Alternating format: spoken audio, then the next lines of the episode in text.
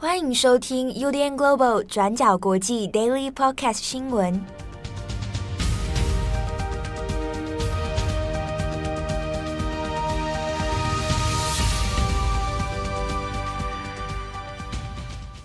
Hello，大家好，欢迎收听 UDN Global 转角国际 Daily Podcast 新闻。我是编辑七号，我是编辑佳琪。今天是二零二一年七月十五号，星期四。好，这个最近天气还还是有点蛮热的哦。嗯、这个要小心一下，在家里面中暑哦，因为有有的人在家里面开冷气或什么的，然后突然之间有的冷热交替哦，在家里面就就就很容易不知不觉就中暑。嗯、我这样的开头是不是很像这个啊？天气预报吗？不是，有点像什么？呃，会不会是什么健康 什么什么元气王什么之类的？自己在这边想太多。对啊，天气预报，你讲天气预报，我就突然又想要九九九九，我老公，你老公在？好，对。哎，今年今年要动画版要上了哦。哦，对啊，石石之海嘛。对对对对，嗯。好，怎么开头在讲这个？好，好，今天十五号，我们先来讲几个重大国际新闻哦。首先，第一条来看一个。巴基斯坦跟中国，呃，巴基斯坦这边呢，发生一个蛮神秘的巴士爆炸案哦。那地点呢，位于在巴基斯坦东北部啊，开伯尔普什图省山区的这个地方。那有一辆巴士啊，在这个军队的护送之下呢，这辆巴士呢，它上面载着非常多的中国籍的工程师，当地的，因为它是在达苏市这个地方哦，所以要前往达苏水坝发电厂。好，那有个人会想说，为什么巴基斯坦这边会有一个公车上面载着那么多中国工程师哦？那这个其实背后还是一带一路的相关投资计划哦，在当地做一些基础建设。那这是已经行之有年的事情。那没有想到说，这一个巴士呢，突然发生了不明原因的爆炸，然后就翻覆，然后就掉到旁公路旁边的这个河谷底下哦。好，那巴基斯坦当地当然也就紧急出动了这个搜救队哦，来来进行救援。但是呢，目前已知是造成了十三个人死亡，二十八人受伤。啊，那死亡的人里面呢，有九个是中国籍的这个水坝工程师，那另外四个呢是巴基斯坦的公民。好，那我为什么会说这是一个很神秘的爆炸案？原因在于。现在不晓得它的原因到底发生什么事，而且巴基斯坦官方的说法有点矛盾哦。那跟中国这边的理解也有一些出入。好，那我们这边来看一下这个矛盾的地方哦，在于说它的事件发生之后啊，它的爆炸事件发生之后呢，那巴基斯坦当地的新闻报道第一时间的说法是说，这是被炸弹攻击埋伏啊，这是一场恐怖攻击。但是没有指出说是谁犯案，犯案的经过又是怎么样。可是没有多久，巴基斯坦的外交部他又另外发了一个声明稿，说啊，这个不是啊，这个不是什么恐怖攻击，这个根据初步的调查结果，这只是这这辆巴士的机械故障而已啊。那这个是它的那个燃料外泄，然后导致的交通意外啊，纯属意外。可是当外交部在做官方声明的同一个时间呢，巴基斯坦的总理顾问啊，他在国会同时正在发言的时候呢，就公开谴责说这个事故哦是有问题的。他说这场事故的背后就是有人在做恐怖攻击，这是一场恐攻阴谋。好，所以这个事件到底是单纯的交通意外，还是背后真的有涉入到恐怖攻击？那如果是恐怖攻击的话，它的目的、它的对象，又是什么？好，那是不是要针对中国啊？那也不晓得。所以这中间其实说法相当的矛盾哦。那另一边，这个算是在案件当中的被害者，也就是中国，现在对这个事件的态度也是蛮一口咬定的哦。那像赵立坚呢，在第一时间的说法，他也说这个事件他其实背后涉及的是一个炸弹袭击。啊，那赵立坚的说法是说，他觉中国对此呢是表达震惊和谴责啊，但是相关的背景到底到底细节因素是什么？其实当然还是有待调查啦。那我们来看一下，因为它这个事件发生的时候，包包含它的地点，包含它的时间，其实都蛮敏感的。那一方面是因为在最近近期的时候，我们先前大家也讲了，美军撤出阿富汗等等的一些问题哦。那撤兵之后，塔利班也就顺势就卷土重来。那在同一时间的时候呢，阿富汗塔利班这边他也说啊，他宣称他已经攻下了巴基斯坦边界的几个重要的关口。好，那这几个关口里面呢，呃，又紧邻靠近这个达苏水坝电力计划，这个相关建设计划的一些冲突地区，所以它这个空间地点就会现变得比较敏感哦。好，那这一带呢，啊，是主要在于中印巴哈，中国，然后印度、巴基斯坦三个地三个国家本来就是长期有一些边界纷争的地区哦，克什米尔这边。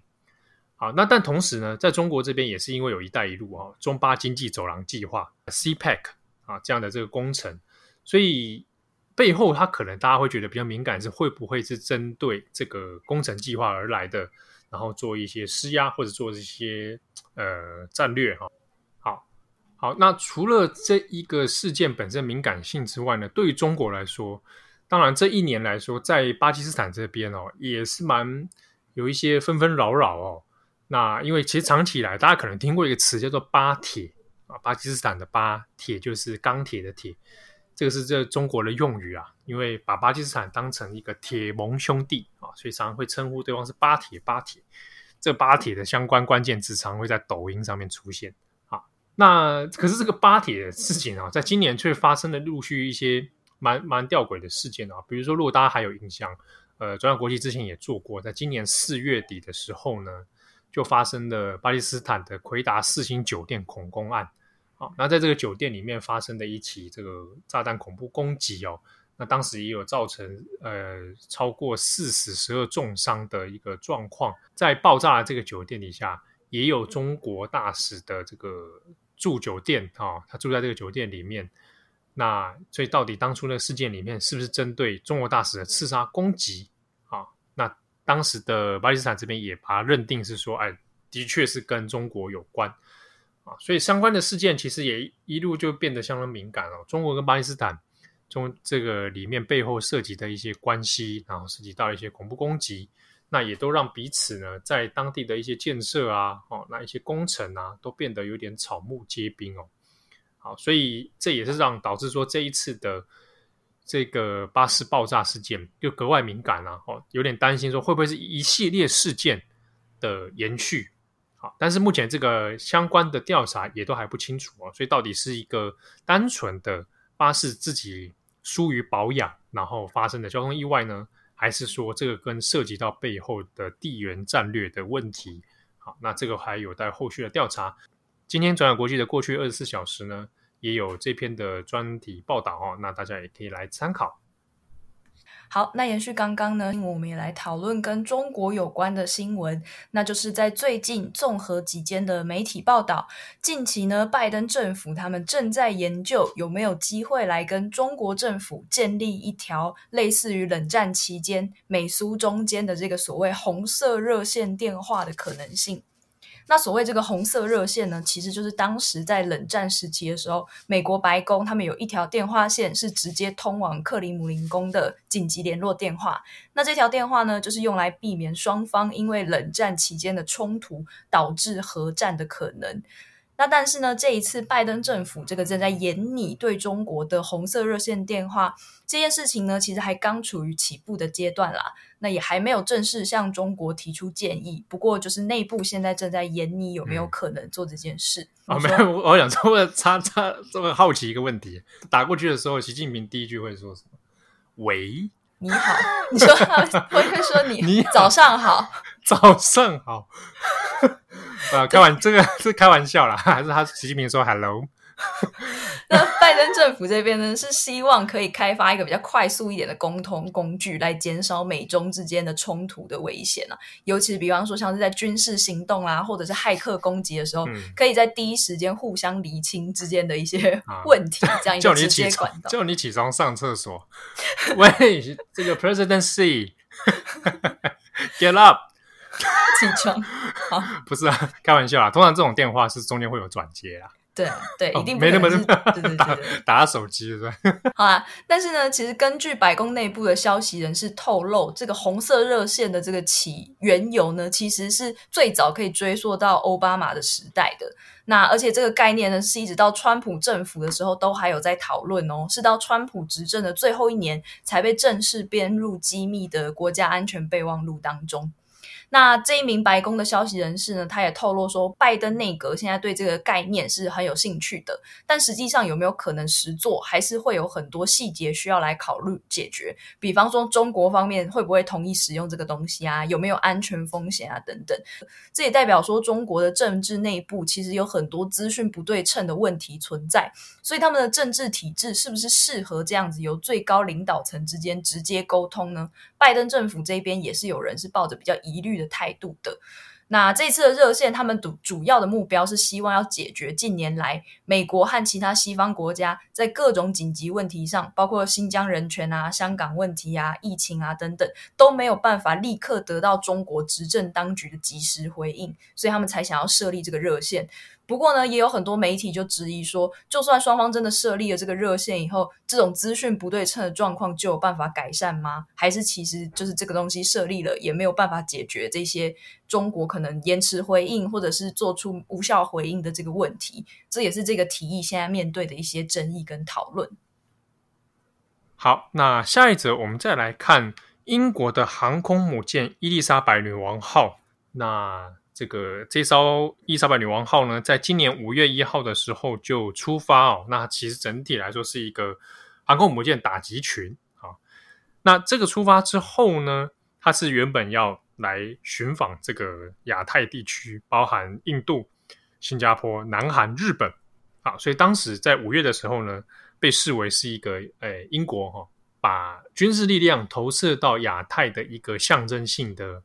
巡航啊，那当然这个是真的，可能大家也看得出来是针对中国有备而来哦。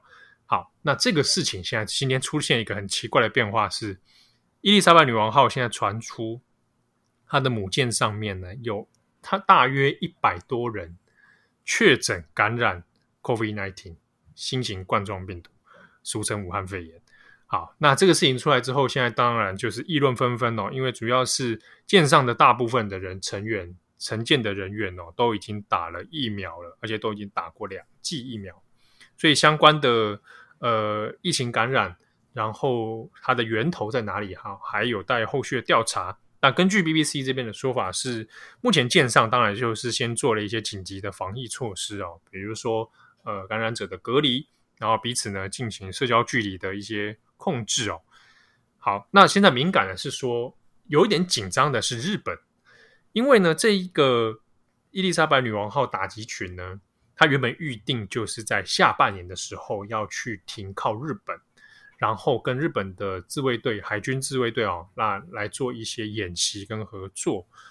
那现在这个事情发生之后，日本有点紧张哦，因为他现在大部分新闻标题都会讲说，诶，是在今年的下半的时候还没有未定日期啦，就要来停靠日本了。那他又联想到一件事情，就是去年的钻石公主号。好，那后续的疫情舰上的感染问题，日本有需要参与吗？那还是需要怎么样？那加上最近又有东京奥运的一些状况，所以现在当中好像弄得有一点点紧张跟头大哦。但是呢，诶，细节还现在还不太确定。那那只知道现在舰上的一些感染状况，那后续还有待调查。好。我们来看一则关于马亚马逊雨林的一个环境保护的议题。根据一项七月十四号刊登在《自然》期刊《Nature》上面的研究，就显示了说，虽然亚马逊雨林它过去一直被认为是这个地球之肺，那它吸收了大量的二氧化碳。